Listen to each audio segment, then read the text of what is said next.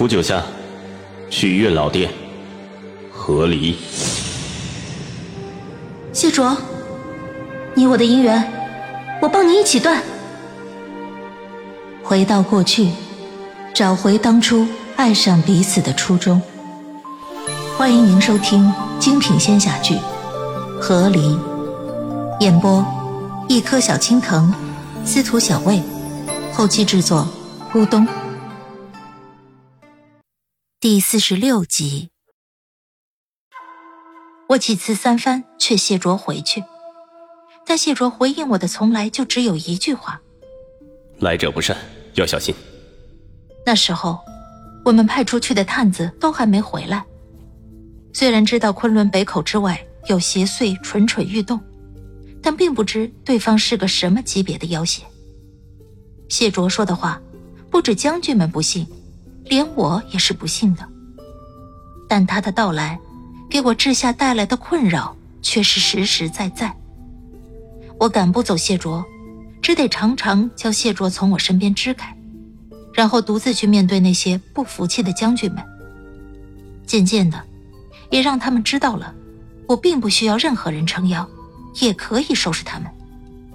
然而，在我还在安内立威之时，杯口外的邪祟却忽然发起了袭击。那一日。我要去北口阳峰巡视，那是昆仑北口上的最高处，可以俯瞰外面的情况。此处在北口关卡以内，受盘古府结界庇佑，照理说，应该是个非常安全的地方。谢卓也是在知道我要去的地方之后，才乖乖听了我的话，去探望受伤归来的前哨们，安心被我支开。但谁都没想到。这一次来犯的邪祟，当真如谢卓所说，极其不善。他竟然直接闯入了盘古府的结界，直冲阳峰，丝毫不攻击昆仑其他要害，却直愣愣地抓了我，将我带出了昆仑。那也是我先生第一次离开昆仑。放开，放开我！我此后数百年，对昆仑外的世界充满戒备，大抵。就是因为在这一次出去的时候完全没有获得好印象的缘故，我被邪祟带去了他的老巢，这是我们让探子出去却一直未曾找到的地方，一个离昆仑二百里地外的小山谷里。那山谷之中寸草不生，因为盘踞在此的邪祟过多，以至于空气几乎污浊的令我窒息。但我头昏眼花的被绑着丢到地上。我正想着，我那昆仑将令能不能把我的位置传回昆仑？一只坚硬的爪子便抵上了我的下巴。我一抬头，面前的人脸上八只眼睛，配一张竖着长的嘴，獠牙呲出，泛着寒光。光这长相就看得我倒吸一口冷气。不是没见过长得奇怪的，只是没见过长得这么奇怪的。他看来是蜘蛛妖成的邪祟。他嘴上的獠牙一直在咔吱咔吱的互相磨蹭，发出令我耳朵极度难受的声音。从竖着的嘴角里流出的液体滴落在地上，形成蛛丝一般的丝线。他八只眼睛不停的转，每一只都盯着我的脸。谢卓取的便是你。他嘴里发出嘶哑的声音。语调奇怪，好似并不像是从他嘴里说出来的话一样。费了我这么大的功夫，可算将你带出来了，见了见。我心里奇怪，直接问他：“你是谁？与谢卓有何渊源？为何要抓我？你们在昆仑外图谋什么？”蜘蛛妖并不回答我，却一阵怪笑，转而扭过头看向四周。都来看看，这就是谢卓的气。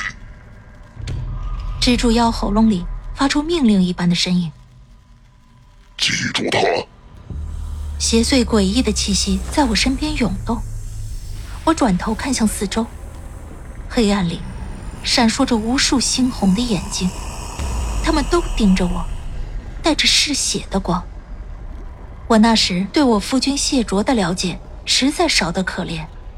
实在不知道，他上哪儿去招惹的这么一堆邪祟？看起来一副对他血海深仇的模样。他都入我昆仑一百年了，还有这么多邪祟来找他寻仇。虽然，如今我也依旧不知道他与邪祟到底有什么渊源。主人，他来了。大殿入口传来一声低沉的禀报。我不知道是谁来了，但下一刻，蜘蛛妖便抬起手，粘稠的丝沾上了我的肩膀，随即蛛丝膨胀。转眼便将我浑身包裹起来，蛛丝糊住了我的眼睛与耳朵，将我像蝉一样包裹起来。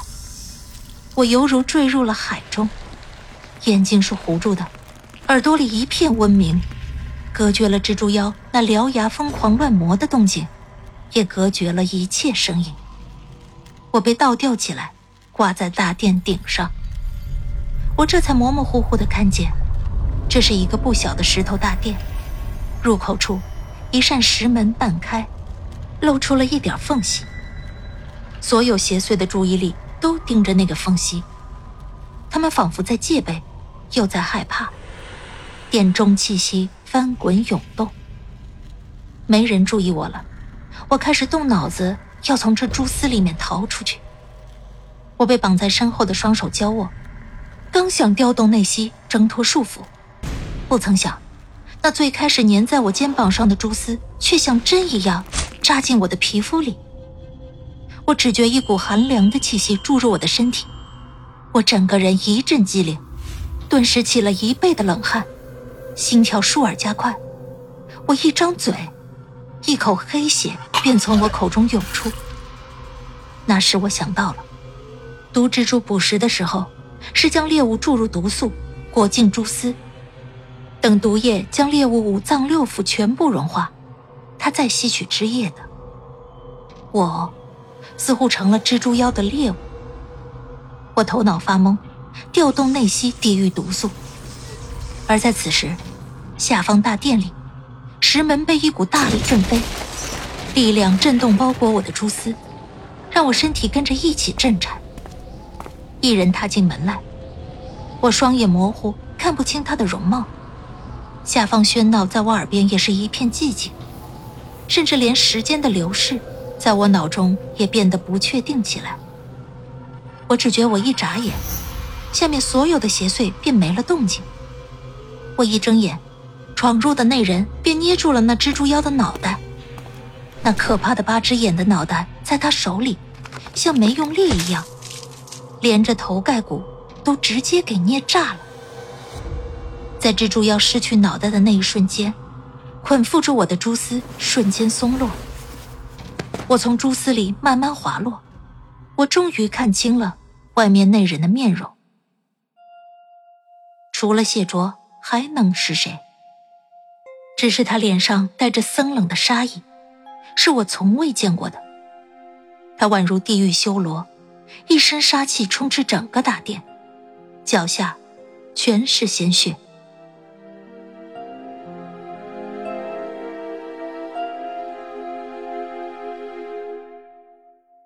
亲爱的听众朋友，本集已播讲完毕，感谢您的收听，欢迎订阅，我们精彩继续。